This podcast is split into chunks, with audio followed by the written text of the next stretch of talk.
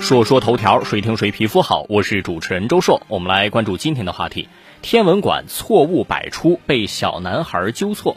最近有一段男孩参观天文馆发现错误百出的视频走红网络。根据媒体报道，一个家长在带着自家孩子去拉萨某天文馆参观，孩子竟然发现里面的航天科普知识存在很多错误，边看边生气地指出了问题。比如，原本是长征三号的视频，却说成是长征五号，而长征五号的分离顺序也是错的。对此，天文馆方面表示已经收到反馈，认真吸取建议，同时感谢男孩的指正，会立刻修改，杜绝此类事情发生。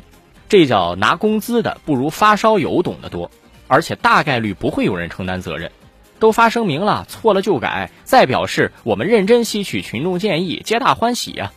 然而，这种公家单位拿钱不干事儿，出现常识性错误，或者是采购第三方出问题，谁担责呢？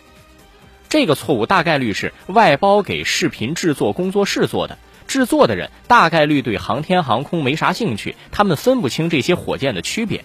但是后期审核也看不出来，这就是决然的错误。根据相关报道，这个天文馆总投资一点八六亿元，这么多投入就弄出来个这么个玩意儿吗？而且今年四月，这个单位还入选了第一批全国科普教育基地，即拉萨市放心消费创建第一批示范单位，吃着财政资金评上优秀单位，却传播着错误的信息，不知道打了谁的脸。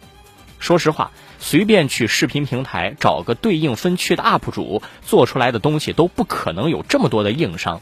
各种领域的爱好者真的都是在用爱发电。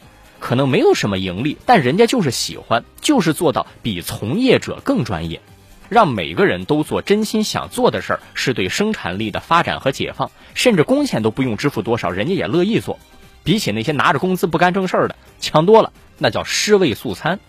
天文馆这个操作挺恶心，这跟马虎不马虎没什么关系，就是不用心。现在的小孩子爱好广泛，对一些东西的研究比成年人要深入的多。从这个事件，我们就觉得类似天文馆、科技馆混日子、搞面子工程的好日子是过一天少一天了。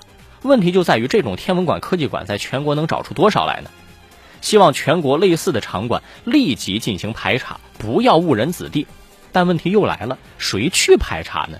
科普基地、示范单位都评上了，还排查啥呢？当时评的时候怎么就没排查出来呢？硕说头条，谁听谁皮肤好。我是主持人周硕，下期节目咱们接着说。